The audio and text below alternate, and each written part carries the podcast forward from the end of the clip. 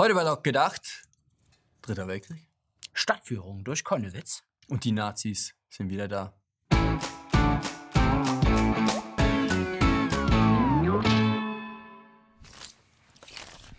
Das neue Jahr beginnt äußerst turbulent. Es brennt an allen Ecken und Enden. In Australiens Wäldern, im Krefelder Zoo, besonders heiß im Nahen Osten.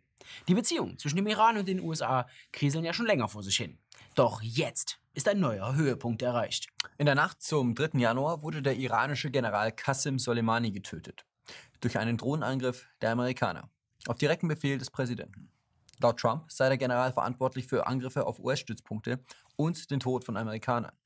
Aber die Ausschreitungen an der US-Botschaft im Irak unterstützt, plante unmittelbare Angriffe und überhaupt habe er hunderte, gar tausende Leben in der Region auf dem Gewissen. Von CNN wurde uns Soleimani vor nicht allzu langer Zeit noch etwas vorgestellt. In recent weeks, the Iraqi military has made key gains against the forces of the Islamic State of Iraq and Syria. And few military minds have received more credit for those battlefield wins than this man, Iranian General Qasem Soleimani, the leader of Iran's elite special operations Quds Force. When Iraqi troops pushed back Islamic State militants in the key town of Jerf al-Sakr late last month, Iranian state media and Iraqi news websites suggested Soleimani masterminded the victory.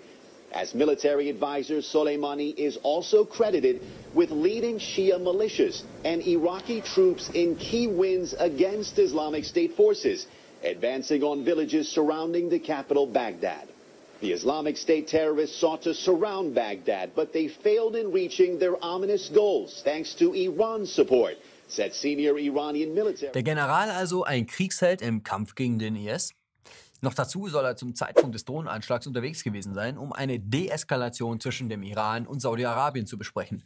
Praktisch auf einer Friedensmission. So genau weiß man das alles nicht. Die Wahrheit liegt wohl, wie immer, irgendwo in der Mitte.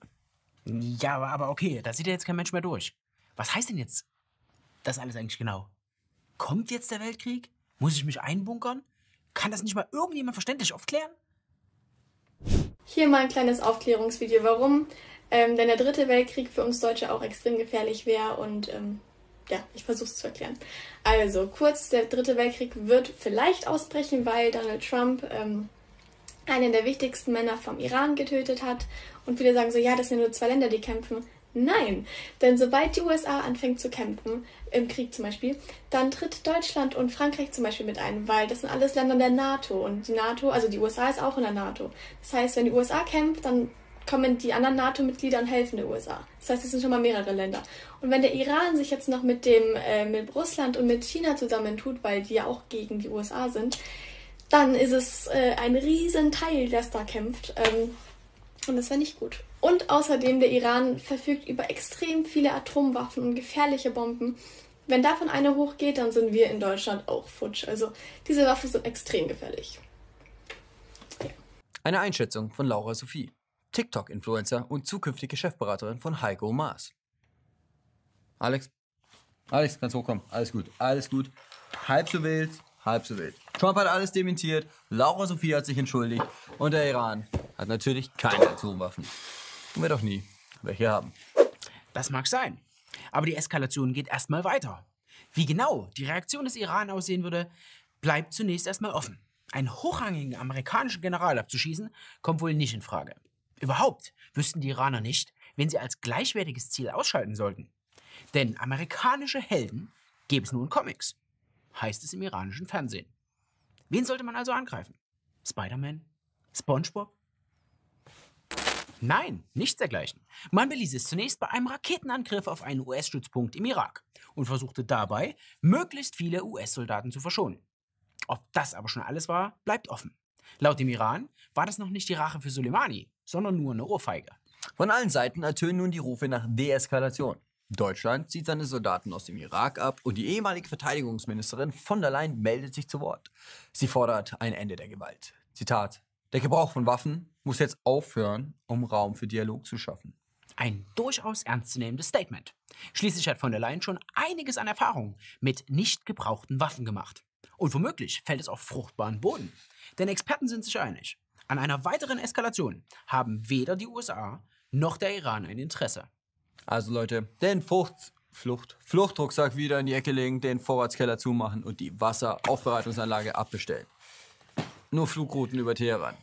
Die sollte man besser erstmal meiden. Der Leipziger Stadtteil Konnewitz ist für seine gemäßigte und friedliche linke Szene deutschlandweit bekannt. Dennoch gab es an Silvester wohl ein paar, sagen wir, Reibungspunkte mit einer anderen Gruppe. Der Polizei. Alles fing damit an, dass die Polizisten völlig wahllos umhergelaufen sind und Feuer gelöscht haben. Die Polizei. Feuer gelöscht. Was denken die, wer die sind? Die pure Eskalationstaktik. Während dieser Provokation fühlten sich ein paar der völlig friedlichen und gemäßigten linken Zuschauer angerempelt.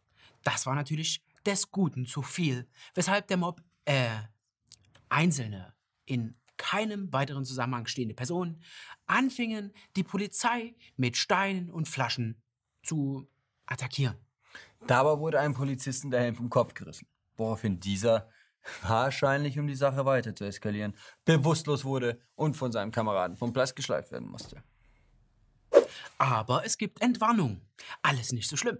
Der Beamte musste zwar in der Nacht operiert werden, aber nur, weil die Ärzte im Krankenhaus gerade eh wegen der Böllerei nicht schlafen konnten. Keine Not-OP, keine Lebensgefahr. Also nichts, was wir nicht eh schon kennen und im linken Konnewitz zur Normalität zählen würden. Doch nicht nur in Leipzig gehört der kritische Umgang mit der Polizei zur Tagesordnung. Dank der CDU ist er nun auch in der sächsischen Regierung angekommen. Seit Mitte Dezember hat Sachsen eine neue Justizministerin, die grüne Katja Mayer. Die hat mit ihrer Jugendband schon vor Jahren den Hit zur Leipziger Silvesternacht gespielt. Advent, Advent, ein Bulle brennt. Erst eins, dann zwei, dann drei.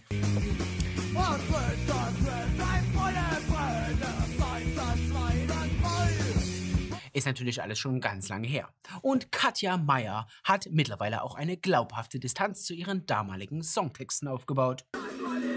Ja, das war auch, also wir haben es tatsächlich Crash Rock genannt, weil so richtig Texte verstehen ist nicht. Da muss man sehr genau hinhören. Das ist vielleicht, vielleicht heute ganz gut, oder? Dass man die Texte nicht versteht. Och, was hat sie eigentlich.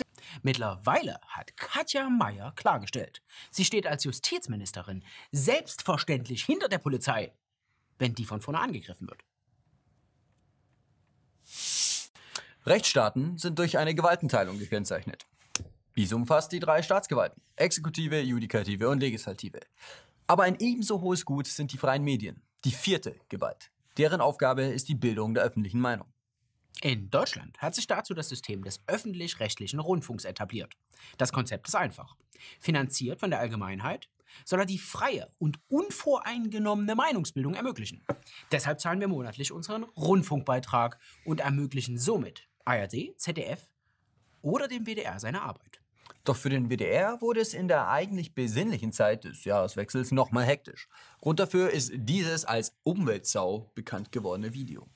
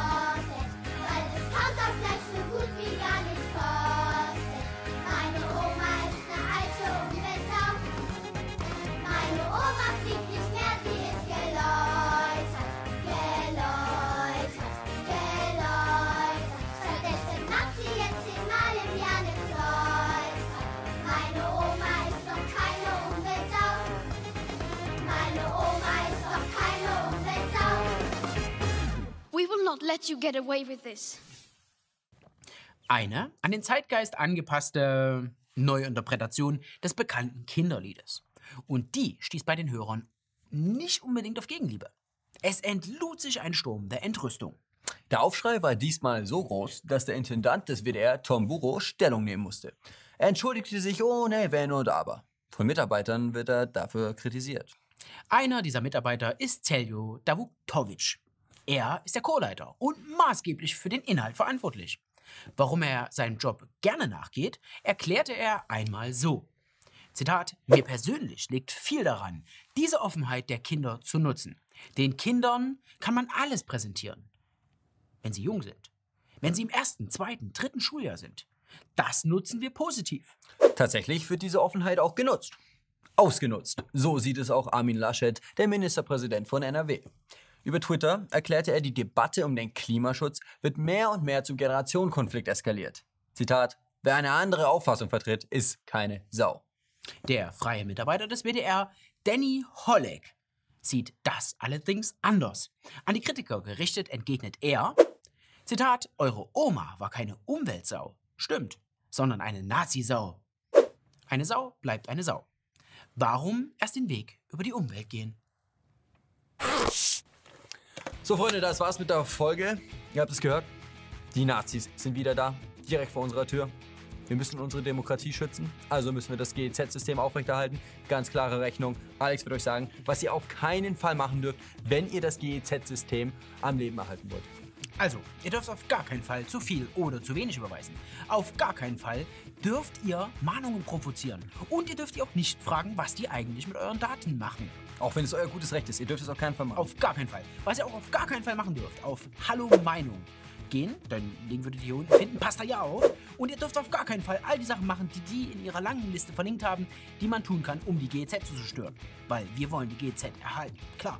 Die Nazis sind wieder da. Freunde, wir sehen uns nächste Woche. Haut da rein. Geht auf die Seite, damit ihr sehen könnt, was da alles nicht gemacht werden darf, wenn ihr unsere Demokratie retten wollt.